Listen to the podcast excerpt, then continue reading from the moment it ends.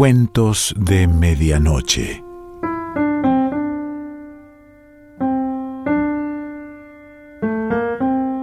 El cuento de hoy se titula La pareja del Museo del Prado y pertenece a Carlos Martínez Moreno.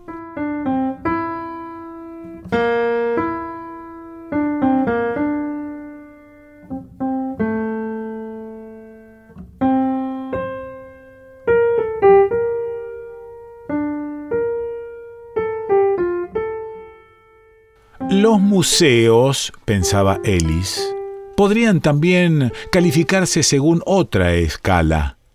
Uffizi sería entonces el más frío, la Academia de Venecia el mejor iluminado, el Prado el de la calefacción más acogedora, Louvre el de los porteros más doctos. La mejor zona del Prado, si había de pensarse en su tibieza, era la dedicada a Rivera, a sus grandes óleos atormentados y prepotentes. Pero Rivera no le interesaba. Había vuelto allí muchas veces, atraído por el Greco, por Velázquez, por los Bruegel, por el Bosco, pero desde hacía un par de semanas estaba volviendo únicamente por Goya, para recorrer sus dibujos, para detenerse ante las majas o para abominar del tiempo que el viejo genial y durable había perdido en su juventud pintando a la familia de Carlos IV, cuya mediocridad irredimible había fijado para la historia. Y en definitiva, tras el eh, cacharrero y la gallina ciega, o la sombrilla, o el columpio, o los zancos, volvía siempre a aquellas dos salas contiguas que albergaban los murales de la Quinta del Sordo y las escenas de la Resistencia de Madrid. Su estampa era ya familiar a los porteros, a los vendedores de postales, a los mismos copistas, que acaso lo consideraban uno de los suyos. Copiar a Goya es mucho más difícil que copiar al Greco, le habían confiado cuando les declaró que era simplemente un aficionado, o mejor aún, un deslumbrado. Cuando llegué aquí por primera vez, porque vengo de América Española, me traía sobre todo la ansiedad de ver al Greco, y por cierto que me considero pagado con creces. Pero no fue una revelación, sino una reválida, al fin de cuentas. Y como llegué al Greco, después de haber pasado por el Tintoretto y por Jacobo Bassano, casi puedo decirles que he logrado saber de dónde viene, cómo se hizo el milagro. Goya, en cambio, ha crecido obsesivamente sobre lo que creía de él antes de verlo. Después de haberlo conocido, creo que sé de dónde vienen muchos otros, desde Manet y Daumier hasta los surrealistas. Pero ha existido Rembrandt, dijo un copista pálido que acababa de abrir su frugal merienda de media tarde, lo único que, a juzgar por su flacura amarillosa, comería en toda la jornada. Ha existido Rembrandt, por supuesto, concedió Ellis. Lo he visto en el Museo Real de Ámsterdam y hasta diría que ese es el otro. No puede hablarse del otro en la pintura, le amonestó una señora que copiaba a Murillo, agotando su senil escrúpulo de perfección en un racimo de uvas. La historia del arte es eh, demasiado larga para simplificarla así. Tiene razón, transigió otra vez Ellis. Hablo de mis deslumbramientos personales y nada más. Los conocía por sus caras apergaminadas, por su tez que parecía una absurda tierra cocida a una luz artificial, a la llama de la pintura cuya lumbre. Los conocía y le parecían una especie patética, una raza de desposeídos y de fracasados. Pensaba ahora en aquella vieja a quien había visto pasarse tardes enteras tratando de copiar en Piti la Magdalena del Tiziano, si se la espiaba por un rato se acababa por verla sacar del bolsillo una mortecina naranja que pelaba y comía, echando cáscaras y ollejos dentro de un pequeño morral. Miraba entonces su obra, dando un paso atrás, y podía saberse por su gesto que había llegado a alguna de las cimas diarias de su desaliento. Aquí mismo en el Prado había escuchado sus conversaciones envidiosas, el regusto ácido con que hablaban del contemporáneo que estaba exponiendo o que acababa de obtener por míticas influencias una medalla de oro en el extranjero o el Gran Premio Nacional. Los copistas también, concluía, la vida los precisa en los museos, caras apagadas, huecos oscuros de bocas que han sorbido toda la vida el aceite de óleos ajenos, ojos cansados de envilecer la luz de los originales. Y la vida también son ellos reclamando el honor de que alguien los invente o los copie, con sus dedos delgados de yemas flácidas, con sus pómulos terrosos y hundidos, con sus odios viscos. Pero ahora que Elis y los copistas se conocían y que ellos le habían explicado cuánto más difícil era copiar a Goya que copiar al Greco, él venía tan solo a detenerse un instante delante de las majas un rato ante las fuertes y los dibujos, y el resto de la tarde ante el rasguño de sangre que escribe el cuchillo en el voluptuoso caballo gris del mameluco muerto y desmontado, y una y otra vez venía a concluir su paseo ante los murales de la quinta. Nevaba en la tarde opaca, bajo la palidez casi blanca del cielo de Madrid. Pero Saturno devoraba a sus hijos, y la niña enfrentaba a las brujas en el sábat, y el guitarrero encabezaba la romería de San Isidro en medio de un aire tibio, confortable, que hacía aún más incongruente la ferocidad hostil, agria y desapacible del viejo genial. Y ese día los había visto también a ellos dos en el salón del primer piso, abstraídos ante la maja desnuda, y volvía a encontrárselos ahora en aquel, su tabernáculo del Prado, en su santuario de la media tarde. Eran indefiniblemente jóvenes, sin posibilidad previsible de envejecimiento, dos adolescentes rubios y candorosamente equívocos, mirándolos muy bien, en la indistinción que sin duda los había acercado uno al otro, podía conjeturarse su sexo, porque vestidos a la manera de la rive gauche, con chaquetas amplias, pantalones estrechísimos y mocasines, tocados por peinados ambiguos que les caían sobre los hombros, tenían una condición seráfica, desprolija y asexuada, que detenía toda maledicencia parecían anteriores a cualquier posible idea de depravación, ajenos a todo prejuicio de hombría y de femineidad. Paseaban lentamente de una maja a la otra, las manos entrelazadas y con un aire como distante y extra lúcido.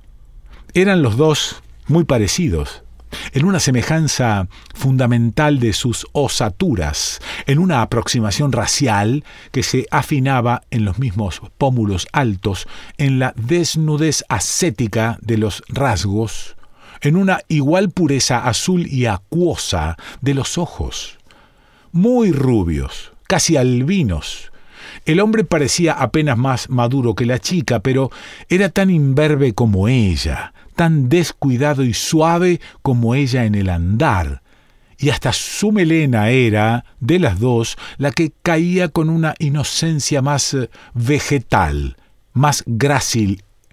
Indudablemente, pensaba Ellis, no son españoles. ¿Pero qué son? Se les había acercado para escucharlos hablar, para inferir el origen por el idioma, porque tampoco tenían el sello simplista del turismo internacional, el aire apátrida de quien mañana no estará aquí, ni la soberbia desdeñosa de quien ha sido forzado a dejar la máquina fotográfica en la ropería y solo piensa en la operación de rescatarla. Ellis podía reprocharse su curiosidad, pero en aquel universo de copistas, pueblo y extranjeros, los presentía como seres inclasificables, de una categoría aún no bien establecida. De todos modos, no habían hablado y él había tenido que renunciar dejándolos, olvidándolos. Pero ahora volvían.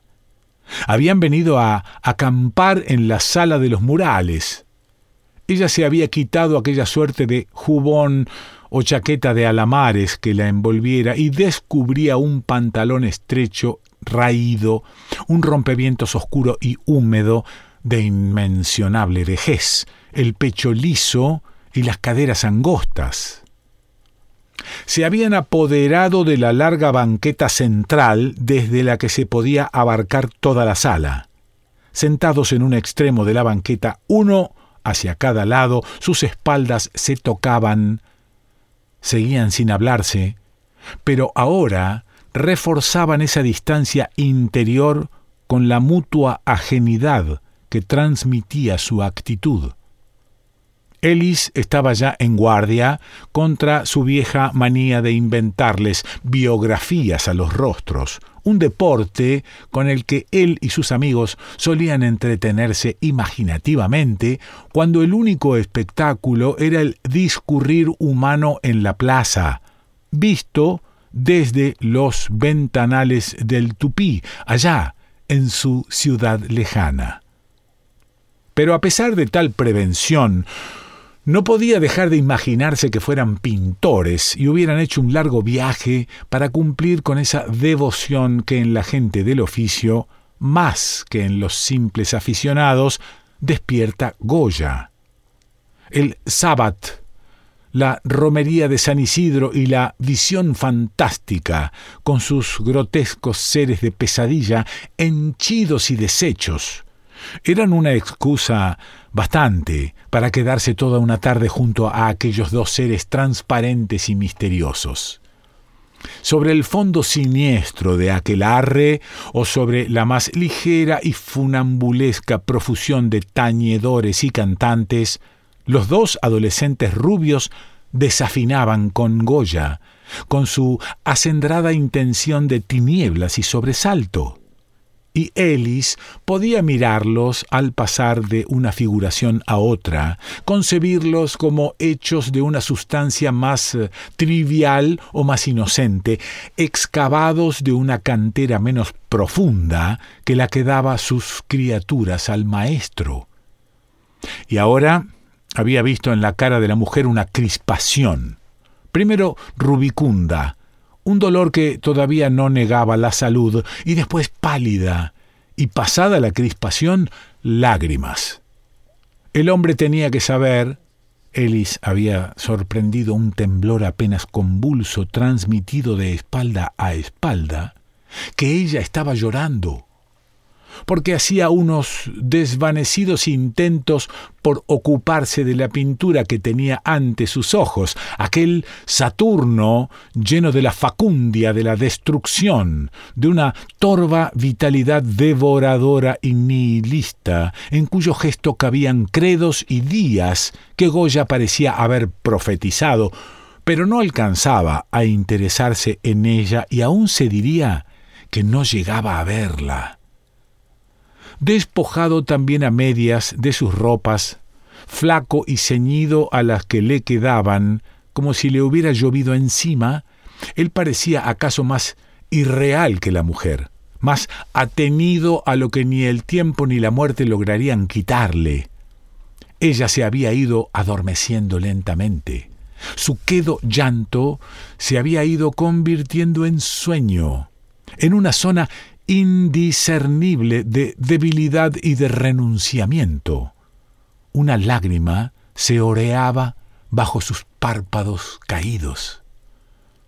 El hombre parecía saber que ese sueño duraría poco, pero que en tanto durara sería imperturbable. Miró entonces a Elis como si recién lo advirtiera y dejó resbalar la mirada hacia el atado de cigarrillos que el otro estaba hurgando. Ellis golpeó con un dedo el fondo del atado y saltaron dos cigarrillos. Adelantó el manojo hacia el desconocido y el hombre se sirvió con timidez. La misma decisión ávida con que avanzaron sus dedos refería concisamente una historia de privaciones, un largo desacostumbramiento a cualquier forma de autosatisfacción. María Frugalis, dijo, refiriéndose a la mujer. Así la llamaban nuestros amigos de París. Pero también podrían haberme llamado Jean Frugali, a juzgar por lo que gastamos en placeres. Hablaba un español correcto y átono, aprendido en algún colegio nórdico. En París, dijo, a las chicas se les crea el problema de subsistir día por día. Por eso las muchachas rubias almuerzan con los horribles senegaleses. Una vez leí en Arts una nota sobre esas mujeres, casi niñas, que libran la batalla de cada día a costa de un cariño inconsecuente. La prostitución de vierge affamée. María Frugalis o el pez por la boca muere, dijo Ellis, pero el hombre no entendió el posible sarcasmo. Hemos pasado miserias que se pensaron alegres en nombre del arte, porque éramos estudiantes de Beaux-Arts, dibujantes de Montsouris o de la Butte Chaumont, de cualquier rincón sentimental y nuestro. Cuando nos fuimos a vivir en un pequeño departamento, Rue Jacob, comíamos gracias a los montones de acuarelas de Plaza Furstenberg y del Sena que yo vendía a mil francos. Teníamos una sola pieza, con la hornalla y su enorme tubería para darnos calor.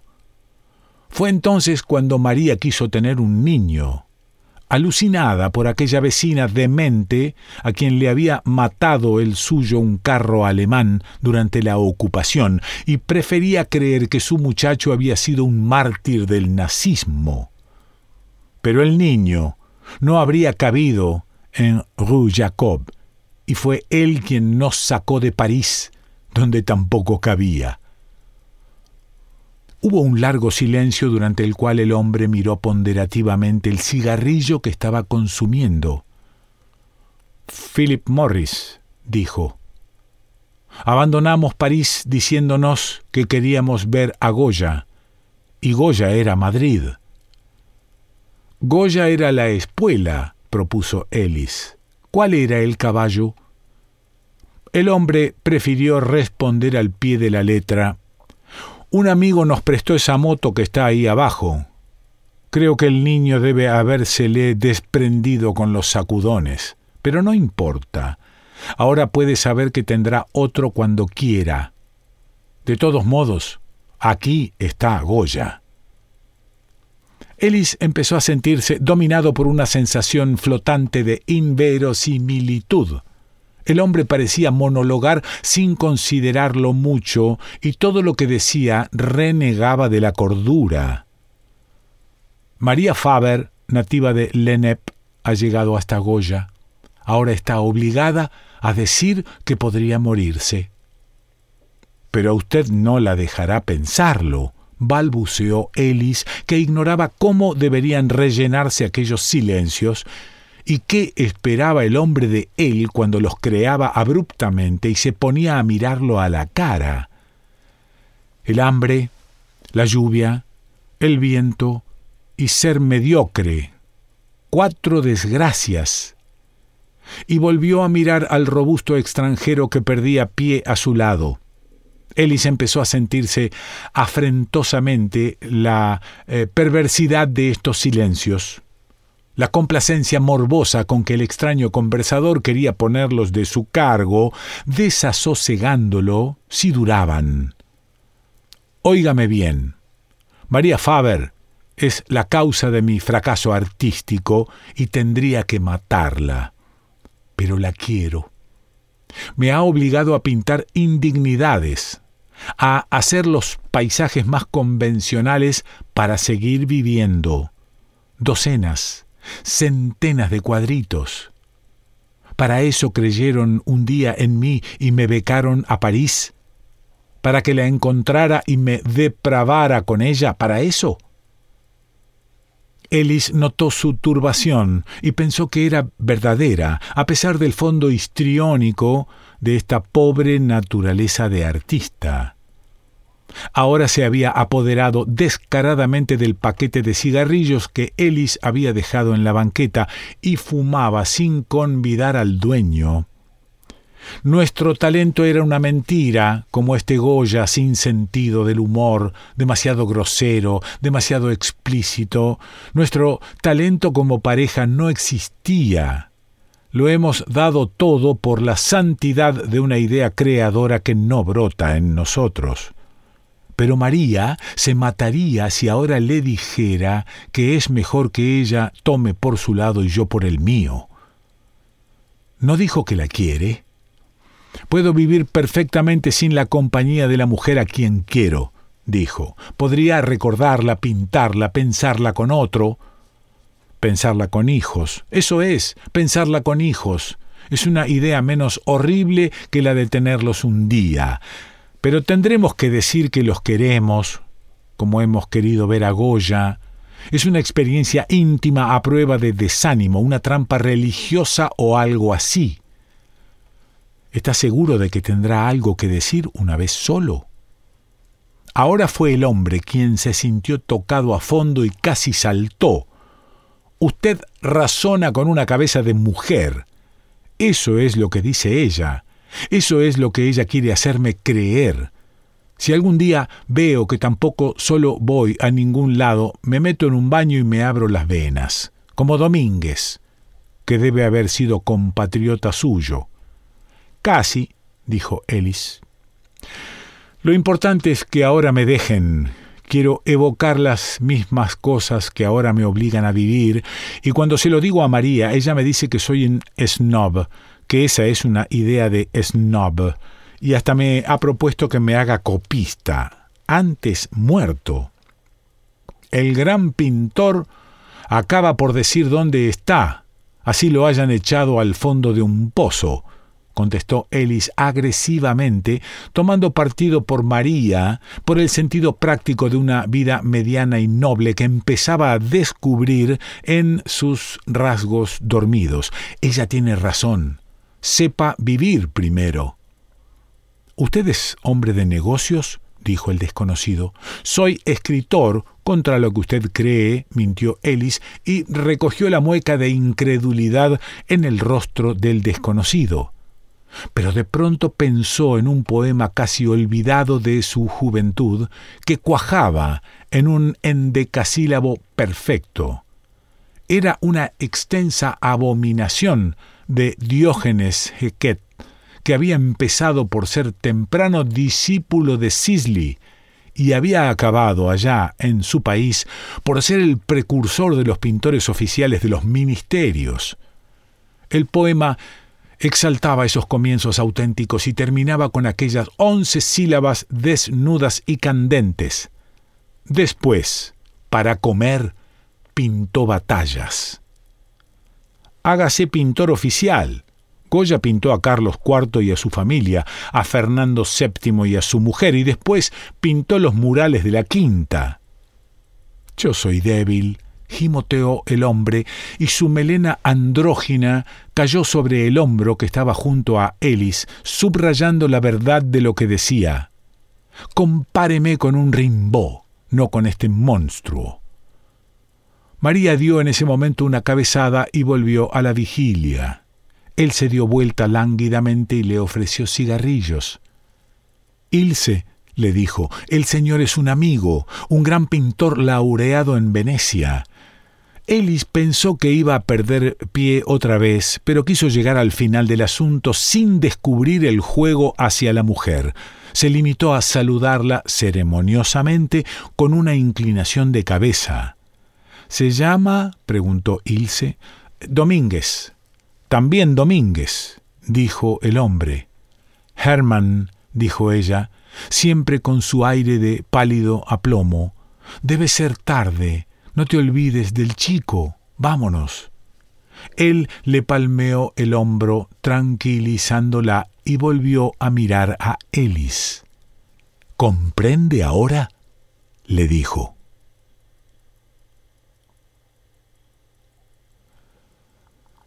Carlos Martínez Moreno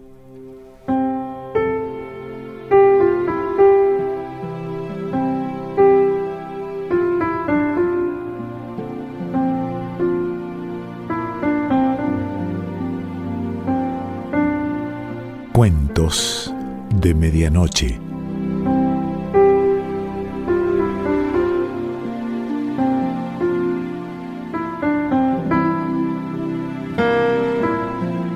Selección Pancho Mondino.